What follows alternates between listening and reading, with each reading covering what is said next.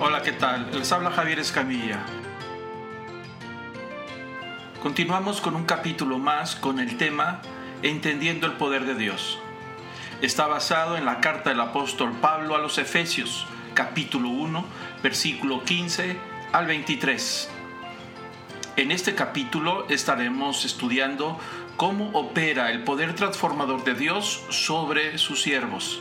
En especial estaremos estudiando la vida del rey David y cómo ese poder empieza a transformarlo desde su juventud. Continuamos con el capítulo número 3.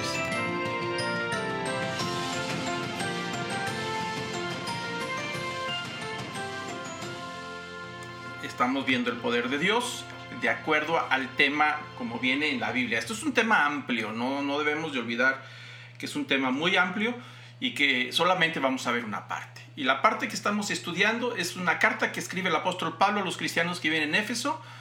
Y vamos a ver capítulo 1, versículo 15 al 23. Estudiamos esa parte la semana pasada. Y es básicamente una oración. Una oración del apóstol Pablo a estos cristianos. Y básicamente en esta narración que ya lo vimos la semana pasada, no lo vamos a estudiar otra vez. Nos llevaría más tiempo. Pero la idea principal eh, es que eh, el apóstol Pablo pide en oración básicamente eh, cuatro cosas. Una es que les dé un espíritu de sabiduría y de revelación en el conocimiento de Él, es decir, en el conocimiento de Dios. la segunda parte es que todos podamos entender y comprender que somos llamados a una esperanza, es algo que nosotros debemos de tener muy claro. Somos llamados a una esperanza y que también dice el apóstol Pablo, y deseo que conozcan todos la herencia en Cristo. Es decir, nosotros fuimos hechos hijos adoptivos en Cristo y en ese sentido somos herederos. Pero ¿de qué la herencia? Es una herencia espiritual que seguramente ah, más adelante tocaremos también estos temas. Ahorita nos vamos a concentrar, o al menos en esta clase nos estamos concentrando en el cuarto punto. Dice el apóstol Pablo, deseo que conozcan el poder de Dios. Algo que se ha hecho en muchas ocasiones, se ha tratado de, explicar, de manejar, de manipular, inclusive de usar para beneficio personal. También hablamos la semana pasada. Y bueno, el versículo 19, donde dice él eh, que cuál es la oración, el deseo, dice, quiero que conozcan y cuál es la supereminente grandeza del poder, de su poder, para con nosotros los que creemos según la operación del poder de su fuerza. Eso es algo que ya estudiamos también la semana pasada. Yo les recomiendo que vean los capítulos que están en YouTube para poder ver al detalle. Tres palabras aprendimos, hiper, megatón y dínamos que son las palabras en griego de supereminente grandeza y poder. Es decir, el apóstol Pablo dice, eh, ¿cuál es el super sin límite? Los miles de toneladas de energía, significa la palabra poder, es dínamos. Y se le aplica también al tema del Espíritu Santo. Y bueno, dice el apóstol Pablo que ese poder, en el mismo versículo, opera para con nosotros, y cuando se refiere a nosotros, se está refiriendo a todos los creyentes opera para con nosotros los, los que creemos y que esa operación es según, es de acuerdo al poder de su fuerza. Es decir, el poder que Dios da a cada uno de sus hijos va en proporción a sus planes y propósitos. Es decir, ese poder funciona, tiene límites, pero al mismo tiempo no tiene límites. Tiene límites porque va de acuerdo a un propósito que Dios puso en cada individuo. Si a alguien le da un don de sanidad, el poder funciona en la sanidad. Si a otro le da un don de sabiduría, el poder funciona sobre una sabiduría sobrenatural. Entonces todo este poder que, es incalculable, que no se puede medir, que no se puede explicar, se da en unas dosis a cada creyente en función, es decir, según el poder de la fuerza, para que cumpla sus propósitos. Y entonces estudiamos también la semana pasada que todo, todo poder se ha dado al creyente con un propósito, es decir, tiene un objetivo. Y vimos el caso de Moisés, lo estudiamos la semana pasada, y vimos que, que, que Dios al final de toda esta historia ha transformado a un anciano pastor de ovejas en todo un líder nacional que dirige al pueblo de Israel con más de dos millones de puros adultos hombres, más mujeres y niños, a llevarlos a la famosa tierra prometida. Y Éxodo 9, versículo 16, Dios le explica a Moisés, le dice, en verdad, por esta razón te he permitido permanecer. Es decir, tengo planes para ti. Y los planes son para mostrar mi poder y para que proclames mi nombre sobre, sobre toda la tierra. Entonces, ahí hay un propósito. Dios le dio un poder a Moisés para que cumpliera con un propósito. Siempre el poder de Dios viene íntimamente ligado a los propósitos que Él tiene para con nosotros. La idea de poder tomar el poder de Dios y usarlo para beneficio personal o dirigirlo a que nosotros querramos sin entender el propósito, esa es una aberración y por supuesto es un, es un error, se considera hasta pecado. Y también vimos al, al final, pues, clase pasada, que eh, 2 Corintios 4, 7, dice, pero tenemos este tesoro, refiriéndose a este poder y a esta riqueza, en vasos de barro. Es decir, nosotros, nuestro cuerpo, somos como vasos de barro y dentro de nosotros hay todo un poder espiritual. Y dice, y es en vasos de barro para que la extraordinaria grandeza de ese poder sea de Dios, la grandeza de poder sea de Dios y no de nosotros, para que la gloria que produce ese poder sea para Dios y no para nosotros.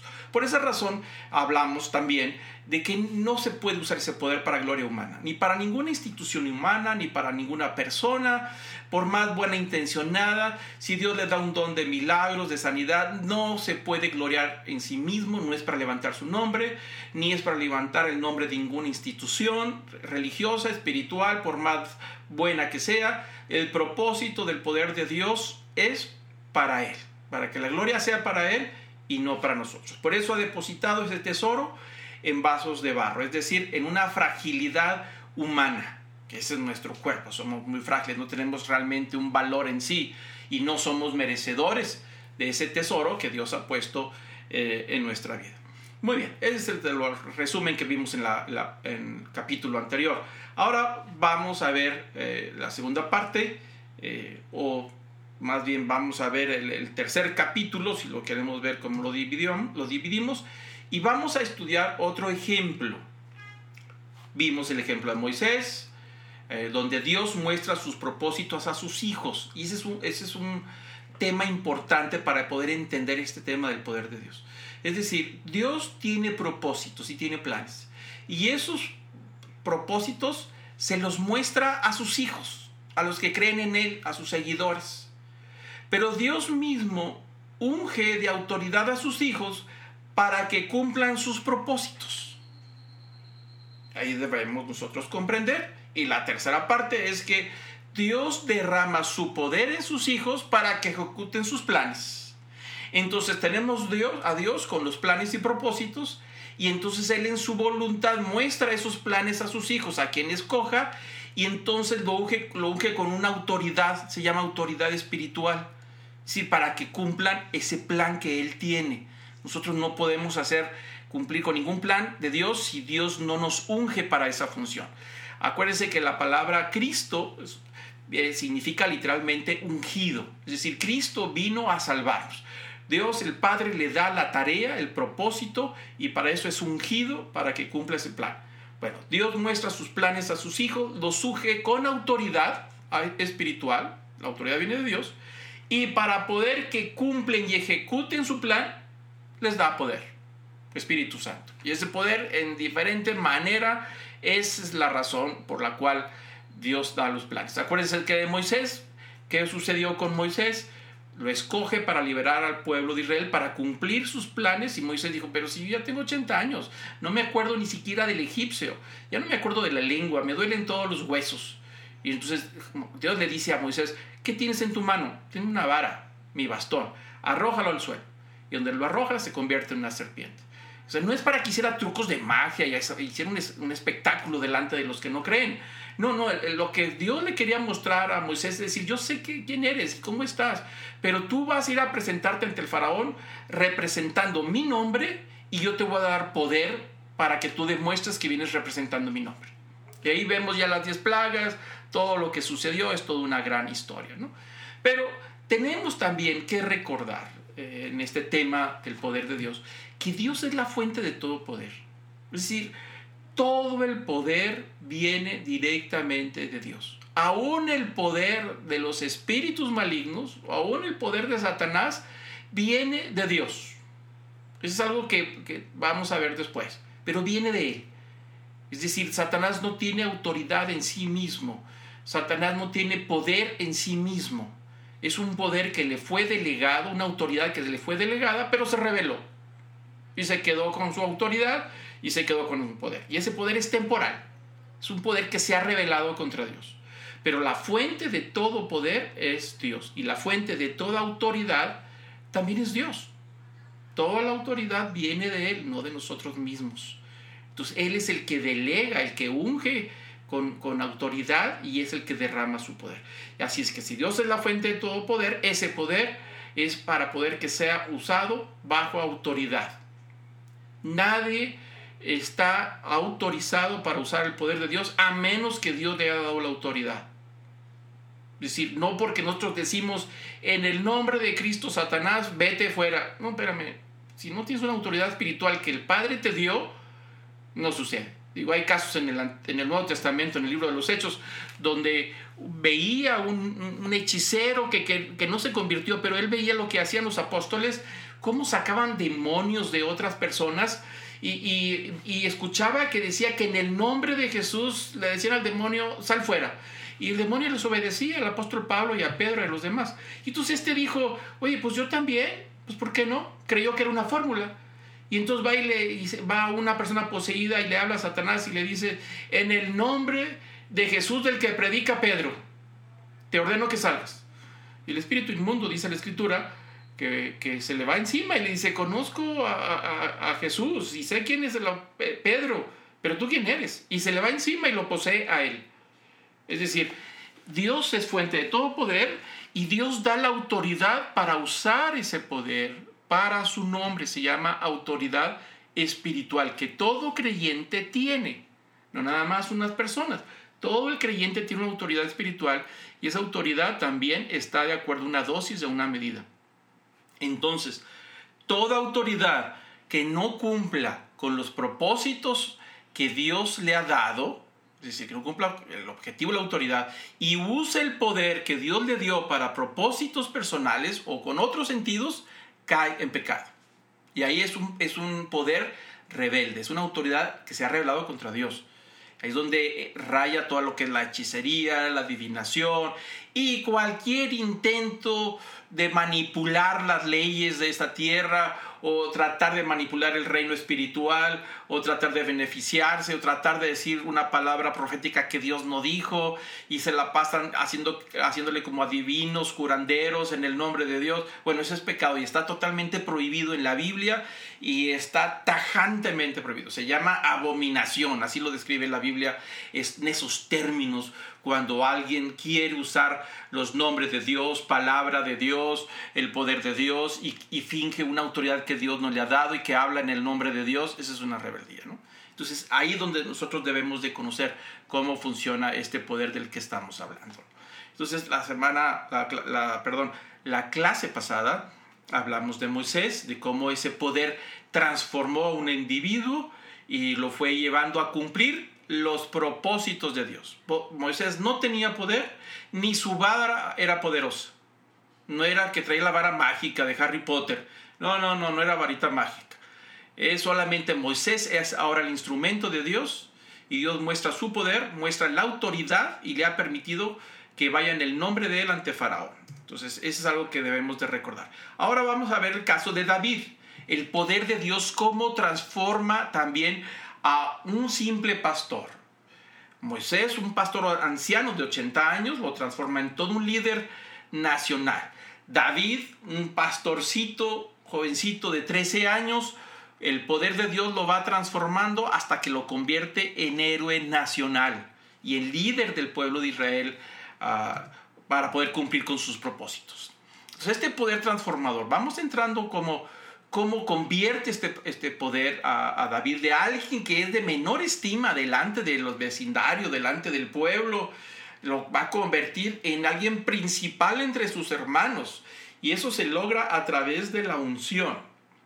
la historia tiene que ver básicamente en los tiempos del profeta Samuel. Habían ungido como primer rey de Israel a Saúl, pero Saúl salió malancón, rebeldón. Quiso usar su poder y autoridad para propio beneficio y Dios lo desechó. Y entonces le dijo que se iba a buscar uno mejor que él. Y en ese sentido le, le manda a Samuel, cuando llegue el momento de preparar a otro para que fuera el rey de Israel que, siguiera, que fuera obediente a los planes de Dios, que Dios lo pueda dar autoridad y que no se fuera a marear al subirse a un ladrillo, marearse con la autoridad y el poder que Dios le iba a dar y que al mismo tiempo pudiera reconocer la gloria de Dios y que todo era para él. Dijo, necesito uno como ese, uno que me honre, que no se maree ni se quede con lo que yo le voy a dar, sino que siempre recuerde que todo lo que es, lo que tiene y lo que ha logrado es para cumplir mis propósitos. Entonces el, Dios le dice a Samuel, ve al pueblo allá a la casa de Isaí, aquel poblado en Belén, eh, ve y búscate a la casa de Isaí, ahí visítalo. Yo te voy a decir quién va a ser el futuro rey de Israel. Llévate el cuerno con el aceite de la unción. Y, entonces iba en el camino Samuel y le dice, bueno, ¿y cómo voy a saber quién es? Eh, voy a buscar grandote, robusto. Dijo, no, no, no, no, no, no, no, no busques, no veas como el mundo ve. Dice, no le hagas como el mundo siempre le hace de evaluar la grandeza en función a su imagen o a su poder terrenal. Lo que yo necesito es un corazón obediente. En cuanto al poder, en cuanto a la autoridad, me encargo yo. Lo que yo quiero es un corazón humilde que siempre me reconozca de dónde viene todo lo que le estoy dando y que siempre me dé la gloria y que al final de cuentas use mi poder y use mi, mi autoridad que yo le voy a dar para cumplir con mis propósitos, no con los suyos. Entonces, bueno, Samuel se va al pueblo, se dirige al pueblo y entonces llega a la casa de Isaí y le dice, oye, este, ¿dónde están tus hijos? Eh, aquí hay planes buenos para tu familia, Dios me ha mandado para que uno de tus hijos y manda a traer al hijo mayor y lo veo a Samuel, lo veo robusto y todo y dijo, no, este no es. El otro, pues tengo otro y ahí vienen todos los hijos de Isaí desfilar hasta que los vio a todos y pues ninguno se alineaba a los planes que Samuel tenía, los planes de Dios. Y entonces dijo, ¿son todos los que tienes? bueno, sí, seguro, seguro, porque Dios me dijo que viniera a la casa tuya y que aquí iba a salir. Bueno, sí, sí, sí, tengo uno chiquito, como unos 13 años, pero realmente es insignificante. Ahorita lo tenemos cuidando de las ovejas. Allá, y se iban a cuidar las ovejas lejísimos. Allá se quedaban viviendo con ellas allá en el monte. Dijo, pues ve por él pues fueron por él. Y Isaí dijo, pero no te va a servir. Para empezar es muy enclencle. Está muy frágil. El aire se lo lleva muy fácil. No tiene pinta para príncipe, no tiene pinta para guerrero, no tiene pinta para nada. Es, es bueno para cuidar las ovejas. Dijo, tú tráetelo. Y cuando llega el muchachito todo, todo flaquito, ahí donde estaban todos sus hermanos, en la comilonga que tenían, el papá y el gran profeta Samuel que había visitado a su casa, este sin entender, en cuanto Samuel lo ve, y se ven, acércate, mijito, párate, que ponte de rodillas. Y ese sin entender qué estaba pasando, se pone de rodillas y Samuel saca el cuerno con un aceite especial que traía para la unción y lo vacía sobre su cabeza. Y va chorreando todo el aceite, así, y todo el espectáculo en el pueblo, entre la familia de Isaí, ¿qué está pasando? están ungiendo, el profeta, el gran profeta Samuel está ungiendo al más insignificante de la casa de Isaí. ¿Qué está pasando? ¿Quién es? Entonces todos los hermanos se quedaron asustados. Isaí seguramente haber pensado que se había equivocado Samuel, pero Samuel no se equivocó. Una vez ungido, ya tenía la autoridad. ¿Estamos de acuerdo en lo que hablábamos ahorita? Al momento de ungirlo, Dios le dio la autoridad a David pero esa autoridad faltaba todavía el poder para cumplir los planes de Dios, no los planes de David. Entonces estaría en todo este plan lo que se estaría forjando. Bueno, Samuel se regresa. David, después de todo lo que sucedió, yo creo que no durmió por varias semanas, meditando en lo que había pasado. Los hermanos también lo veían medio raro y seguramente lo veían como con envidia, lo veían con que, oye, espérame, te llevaste lo que era de nosotros, tú quién eres. Pero así pasaron los años. Pasaron los años, David se va a cuidar las ovejas y el pueblo de Israel entra a, a un momento complicado de una guerra con sus vecinos acérrimos, los filisteos, una lucha que tenían de mucho tiempo atrás. Y ahí está uh, el pueblo de Israel enfrente del pueblo de los filisteos, de los dos ejércitos, en el campo de batalla, están enfrentando a ver quién va a ganar. Eh, Saúl no tenía muy bien el ejército, estaban medio asustados, medio miedosos. Y los hermanos de David se habían ido también a la guerra, habían sido llamados a la guerra y estaban en el campo de batalla. Y el papá de David, ya David joven, joven, yo creo que tendría algunos 17, 18 años por ahí, ah, todavía seguía flacón, no tenía pinta también de ser un gran guerrero, por eso no lo habían mandado a la guerra. Y el papá de Isaí le dice, mijito, vete aquí con tus hermanos, ve a ver cómo están tus hermanos, llévales este cabrito, llévales unos quesos, llévales unos lunches. Ya tiene mucho tiempo allá en el campo de batalla. Y va David con su itacate, ya lleva un cabrito, la comida, las viandas para llevarle a sus hermanos. Y, y se registra esa ah, historia interesante en, la vida de, David, cuando él llega al campamento y están los dos ejércitos uno tras otro. Ahí están los filisteos eh, y, el, ejército de Israel. Y por supuesto dice qué es lo que está pasando. Los filisteos llevan una ventaja eh, por el armamento que tenían, estaban más desarrollados en cuanto al acero.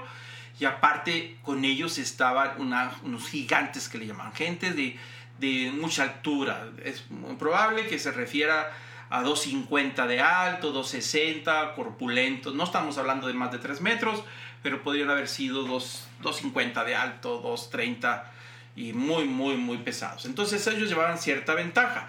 Y entonces no podían enfrentarse. Entonces llegaron a un acuerdo y había el, acuerdo de que cada uno, la victoria le iba a decidir si cada uno de los ejércitos tomaba un representante y en medio del campo de batalla luchaba y el que ganara, pues ese tiene ya la victoria. Y los demás se someten al, ejército vencedor. Entonces, del lado de los filisteos sale Goliat, famosísimo, ya lo conocemos. Goliat había varios hermanos de él, no era el único, pero parece que este era el mejor gallo de los filisteos. Representaba a este pueblo. Israel, nadie lo estaba representando. Porque al momento de ver a este Goliat en medio del campo de batalla, entre todos dijeron, a ver quién le entra. Pues nadie le quería entrar a la batalla, porque sabían que no la iban a librar, estaban en desventaja.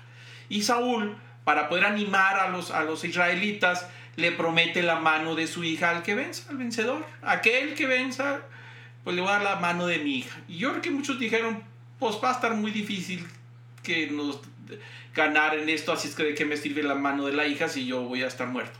Entonces, pues no, no le entraban. En ese momento llega David a, a, llevarle estas, esta comida a, sus hermanos y se da cuenta del espectáculo, de lo que está sucediendo. Y David escucha cómo Goliat se está burlando de los israelitas y del Dios de Israel. Empieza a blasfemar, a difamar, empieza a hacer una serie de cosas de burlas y nadie se atrevía a pararlo ni a callarlo. Pero David estaba escuchando todo este tipo de cosas. Hasta que David dice, espérame, ¿Cómo es posible que nadie esté deteniendo a este hombre de todas las ofensas que está provocando? Dice primera de Samuel capítulo 17, en el versículo 26. Dice, entonces David habló a los que estaban junto a él diciendo, ¿qué harán por el hombre que mate a este filisteo y quite el oprobio de Israel? Oprobio significa la vergüenza de toda esta humillación. Y luego otra pregunta, ¿y quién es este filisteo incircunciso? Es decir, pagano. Eso es lo que quiere decir, que no cree en Dios. ¿Quién es este filisteo que no es creyente para desafiar a los escuadrones de Dios? Y aquí está entrando algo muy interesante con David, por eso lo hizo muy distinto. Ya tenía la autoridad espiritual, pero él no sabía que la tenía. Pero él, está diciendo, ¿quién es este para desafiar al ejército de Dios? Pero los, israelitas no se veían a sí mismos como ejército de Dios se veían además como un grupo de saltamontes que los iban a aplastar estos, este, este gigante. Pero David tenía otra concepción de sí mismo. Y entonces encuentra David con este Goliat y hace ese enfrentamiento, esa historia que ya conocemos. Pero en todos estos eventos siempre hay opiniones sobre lo que está a punto de suceder. Y la primera opinión que nos podemos encontrar en este caso es la opinión de la familia con respecto a David, cuando David se enoja y quiere enfrentar a Goliat. Entonces la familia, sus propios hermanos, dice el capítulo 17, versículo 28, dice que Eliab, su hermano, oyó cuando él hablaba con los hombres y se encendió la ira de Eliab contra David y dijo, ¿para qué has descendido acá? ¿Con quién has dejado aquellas pocas ovejas en el desierto? Yo conozco tu soberbia y la maldad de tu corazón que has descendido para ver la batalla. Bueno, aquí nos encontramos con la primera opinión. Cuando Dios te da un plan y un propósito, y ese plan y ese propósito y esa autoridad que te va a dar, no reflejan por fuera la posibilidad de alcance, ni siquiera de éxito, no se refleja de ninguna manera. Es decir, parece el más insignificante.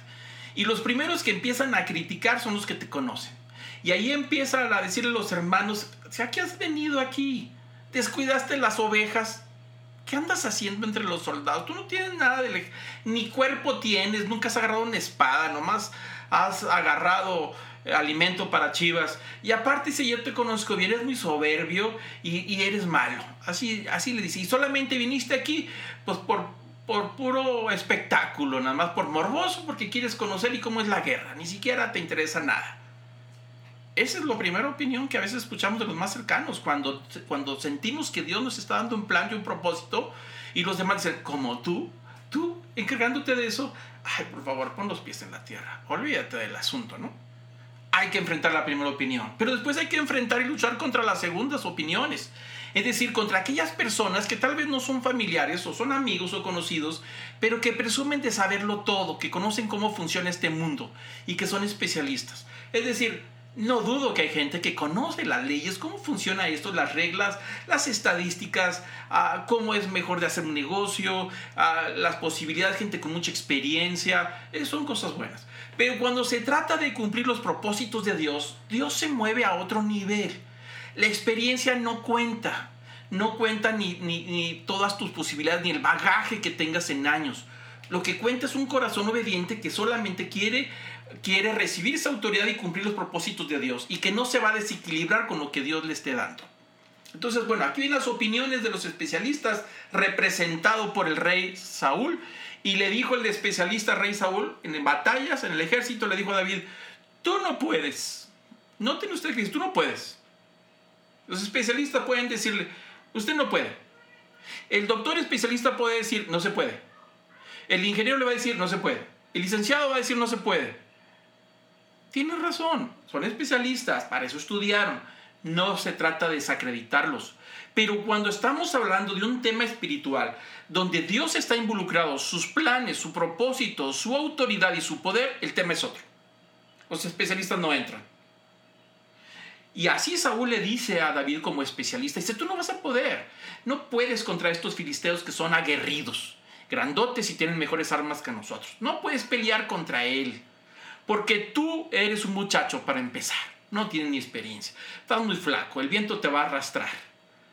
Vas a, vas a como carne para un buitre. Te va a hacer garras. Y aparte, el gigante Goliat que está desafiando al ejército de Israel y está blasfemando contra el Señor, dice, este ha sido, ha sido un guerrero de mucha experiencia desde su juventud. Le dice Saúl a David, ubícate, mijito, pon los pies en la tierra, escucha a tus hermanos y vete.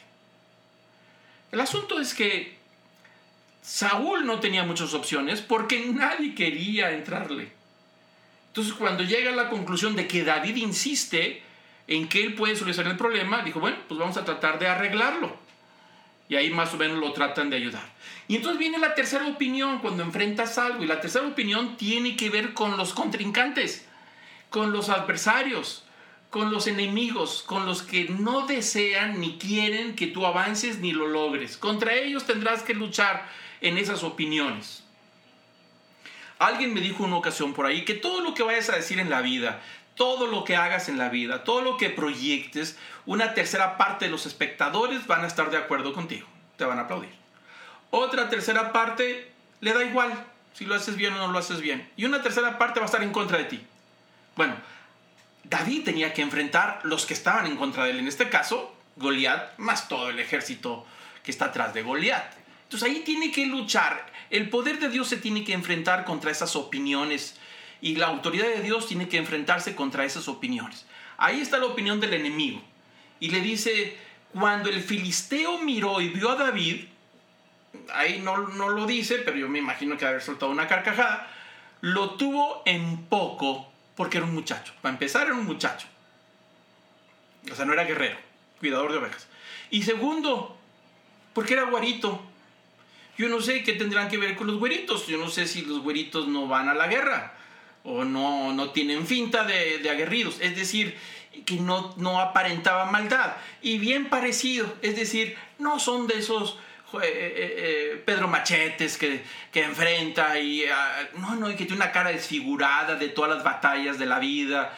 No, no, este muchacho estaba muy guapo, jovencito, güerito, no tiene finta de guerrero, su apariencia es otra. Se rió David, se rió Goliat y junto al ejército se estaban riendo y, se hace la, pregunta cuando le dice a David de Goliat, ¿acaso soy un perro? ¿Cómo? No sé, ¿cómo? ¿Me estás viendo como un perro? ¿Que vienes contra mí con palos? Y el filisteo maldijo a David por sus dioses. Es decir, cuando dice que maldijo a David, le soltó un costal de malas palabras para desanimarlo le soltó todo un, cántaro de maldiciones para que éste se desanimara en su apariencia, en todo y no tuviera ninguna posibilidad. Y se entretuvo con él un buen rato para divertirse. Pero aquí entra la cuarta opinión. Y esta es la opinión de los que confían en los propósitos de Dios.